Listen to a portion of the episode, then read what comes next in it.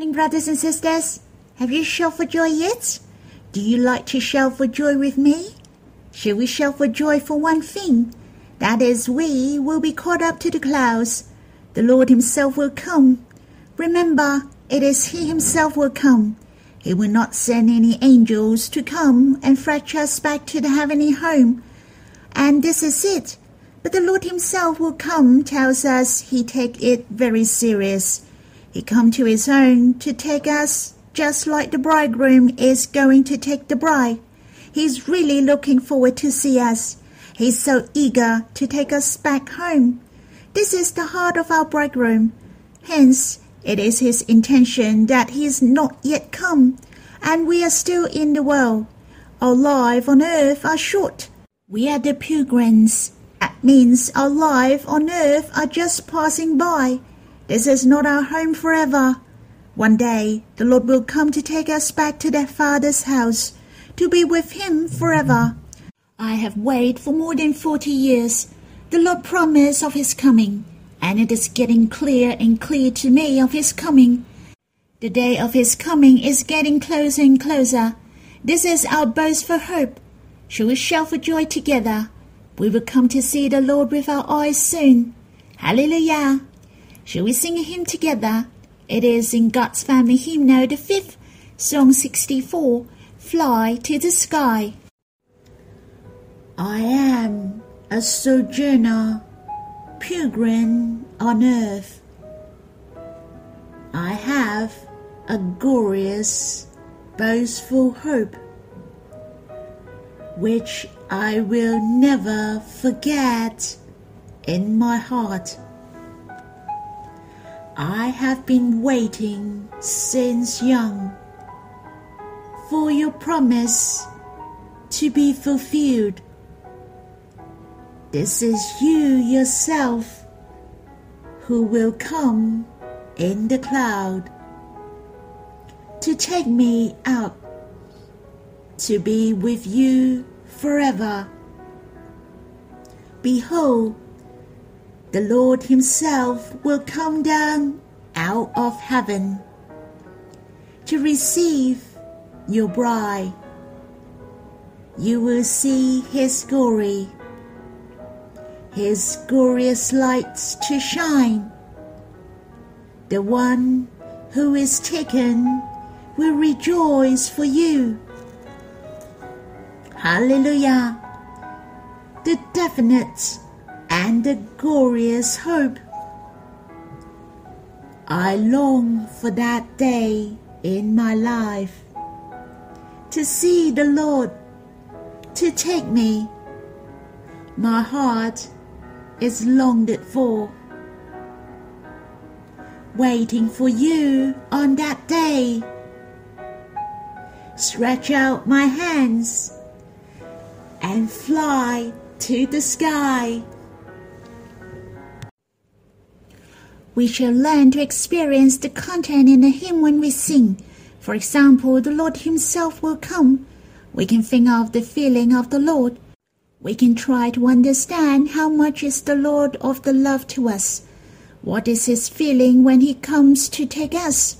I will use my inspiration to show you as an example. I really enjoy the Lord Himself comes. My heart is really touched. The Lord cherishes me very much. On the other hand, I also think of the joy in the clouds. The hymn mentioned his glorious light to shine. It must be a picture which I have never seen in my life. The Lord, the angels, the glorious people who love God throughout the ages, and we as well. Well, this is going to be a glorious reunion. You can imagine how is the situation at that time. Everyone is full of exceeding joy in the clouds. Shout for joy and laughter loudly. Women embracing each other. The atmosphere is filled with love and gratitude. If we can shed the tears, I think we'll be tearings as well. I believe many brothers and sisters will feel all are worthy for this. For all things we forsake for the Lord. He knows it all. He will praise us what I have experienced will enhance my joy and glory for the rapture. I really hope that I can see the Lord's coming while I'm on earth. To be caught up with brothers and sisters in the clouds, even if it is not possible, this is not the most important. I hope my life is over to the Lord, have no regret. Should we sing this hymn again? We will worship together after singing. I am a sojourner, pilgrim on earth. I have a glorious, boastful hope, which I will never forget in my heart. I have been waiting since young for your promise to be fulfilled. This is you yourself who will come in the cloud to take me out to be with you forever. Behold, the Lord Himself will come down out of heaven to receive your bride. You will see his glory, his glorious lights to shine. The one who is taken will rejoice for you. Hallelujah! The definite and the glorious hope. I long for that day in my life to see the Lord, to take me. My heart is longed for, waiting for you on that day. Stretch out my hands and fly to the sky. Lord, thank you that you will come in person to take us for you really want to see us as soon as possible, and you also promise you will come soon. Lord, you really focus on the moment when we have the reunion before you. You want to tell us that how important it is for you to be with us, how precious this day will come very soon. Your love dream will be done very soon. There will be no more separation in presence. Where you are, your loved one may be also. Lord, help us to see clearly this glorious and boastful hope. Our life on earth is light and momentary. We are just a sojourner and pilgrims. May you bless us and help us. Let us not to stay in the worldly cares. Let us live for you and your will gloriously, to see your face without any regrets. Lord, when I think of the joy and glory in the future, we don't have to mind all the afflictions on earth. What you have reserved for us, the blessings and the happiness, are beyond all comparison. May we have the most glorious church to wait for your coming. Brothers and sisters, you can have some time to draw near the Lord or worship Him. You can sing the hymn again and read some Bible verses to have some personal time with the Lord. And after that, you can come back later to read some verses with me. May the Lord bless you. The verses I'm going to read with you is in the Revelation to John, chapter 22, verse 20 to 21. As I have mentioned before, I will continue on the promise of God this week. And this is the last week to share the promise about the Lord's coming and our eternity. These verses here is to respond to the verses we have read yesterday. Yesterday, we have talked about how the Lord was taken up into heaven, and that's the same way for his coming. I can say the first promise after the Lord's ascension, and in the Revelation to John chapter 22, and this is the last promise in the Bible. So, what is this promise talking about? How about we read these verses first? He who testifies to these things says, Surely I'm coming soon. Amen. Come, Lord Jesus. The grace of the Lord Jesus be with all. Amen. Here it is the last two verses in the revelation to John. You see, it is so precious. It is also the promise which spoken by the Lord himself. And the verses mentioned at the beginning that he who testifies to these things says, This is talking about the Lord himself. He is that witness. He is the one who testifies all these things will be done.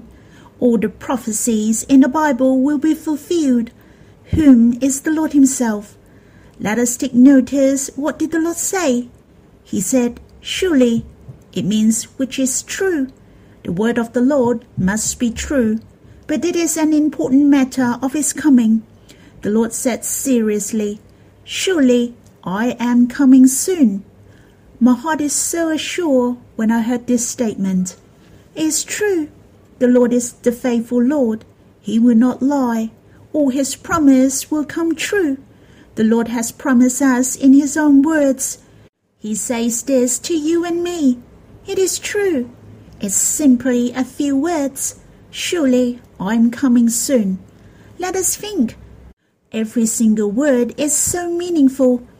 I talk about he will come in person. Well, it is a fact and will not change. And there is nothing can stop the Lord to come. And then coming soon means he will not delay. He will come very soon. Surely I am coming soon. It shows the eagerness of the Lord's heart. He longs to take us up, to be with him forever. Besides, John talked about the promises about the Lord's coming. Paul also said, If anyone have no love for the Lord, let him be accused. Our Lord, come. This is written in the first letter to Corinthians, chapter 16, verse 22. And James also said, Be patient, therefore, brothers, until the coming of the Lord. In the letter from James, chapter 5, verse 8, the later sentence of verse 8 mentioned, For the coming of the Lord is at hand. The Lord also prophesies in the four gospel that he will come. Of course, the revelation to John mentioned four times about the coming of the Lord, and surely he will come soon. Here in the revelation to John, chapter 22, verse 7, verse 12, and verse 20 in the same chapter. The Lord has said it three times in a row. And behold, I am coming soon. Behold, I am coming soon. Surely, I am coming soon. It is so true. The Lord really wants to come soon to take us back to have the reunion with us forever. I really treasure this verse. Can we see the response of John? When the Lord promised that he will come soon, John had the most beautiful answering, and he has expressed his longing. He was well prepared. His reply to the Lord passionately, Come, Lord Jesus. This is the normal response for every single believer who is well prepared and long for the Lord's coming. It is fine that the Lord will come at any time. That's not a problem for we are well prepared. It is not the most important that when the Lord will come. Instead, you shall ask yourself, Are you well prepared? The Bible said, The day when the Lord comes is like a thief whom no one knows. I'm afraid that I'm not watchful, and when the Lord comes, that I'm not prepared yet. Just like the parable of the ten virgins, there were five virgins who took no oil with them for welcoming the bridegroom. I do not hope I'm like that. I really want the Lord to come quickly. I don't want to just say it by words that, Lord, may you come soon. But I hope I want to show my longing for the Lord's coming with my life and my actions. I want to have a part in His will on earth. When it finishes, then I will be caught up at last. Finally, I like to encourage each other. The church was built for more than 2,000 years. The Lord has not come yet. The Lord said He is coming soon. And it is true, He is not delaying the date. In a second letter from Peter, chapter 3, mention, But do not overlook this one fact. Beloved, that with the Lord one day is as a thousand years, and a thousand years as one day. The Lord is not slow to fulfill his promise, as some count slowness, but is patient towards you, not wishing that any should perish, but that all should reach repentance. But the day of the Lord will come like a thief. Hence, there is another meaning for I am coming soon. The Lord will come when you're not aware. In a split second, the Lord comes, and just like you are not aware of. Here we can see the love of the Lord to men. He really hope all the people shall repent. Can we be in one heart with the Lord? The Lord has not yet come. He really wants to come. For the work of God has not yet finished. The will of the Lord has not yet finished gloriously. We shall watch over for the Lord to the end. Don't slumber any more. It is the last phrase of the end of age. The Lord has needs of us. Let us be in one heart with the Lord, to build the church with Him, to preach the gospel. We can have a part in His work. May the Lord bless us. The verses in Revelation to John can sing. Let me sing it for you. He who testifies to these things says, Surely I am coming soon. Surely I am coming soon. Come, Lord Jesus, come, Lord Jesus. Well, let us pray and worship together. Lord, you yourself promise us that in the Revelation to John chapter 22, you have promised us three times. You said, Surely you will come soon. You really have made us clear of your heart, for you really want to come soon. O oh Lord, may you help us to prepare ourselves so that we can also say, Come, Lord Jesus. Wherever you come, I'm always prepared. Whenever you come, we can see your face with a clear conscience. Lord, help us to treasure the soul of man. Help us to know how to be in one heart with you. You are not slow to fulfill your promise, but your work and your will have not finished. You really want us to co-work with you. May you rise us up in the last phrase of the last age, so that we also save the souls of man, to build a household after your heart Hence, man is blessed. When you come, it's like a thief, and you will come soon. Help us to be watchful and do not be slumber. Help us to be your glorious witnesses on earth, to keep watching until you come. Lord, may you bless us. Brothers and sisters, I hope you have time to draw near the Lord, to spend time with Him and walk with Him. May the Lord come soon and take us up. May the Lord bless you.